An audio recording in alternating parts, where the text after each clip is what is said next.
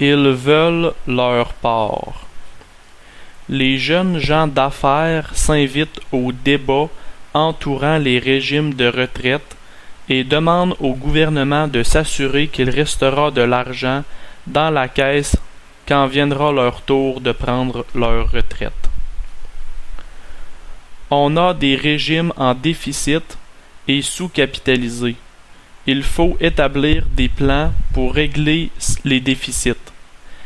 Capitaliser correctement pour que ceux qui contribuent, puissent recevoir leur rente et qu'on ne soit pas, nous les jeunes, à payer les dettes de ceux qui nous auront précédés pour se retrouver avec des caisses vides quand on prendra notre retraite, a exposé mardi Christian Belair, président du regroupement des jeunes chambres de commerce.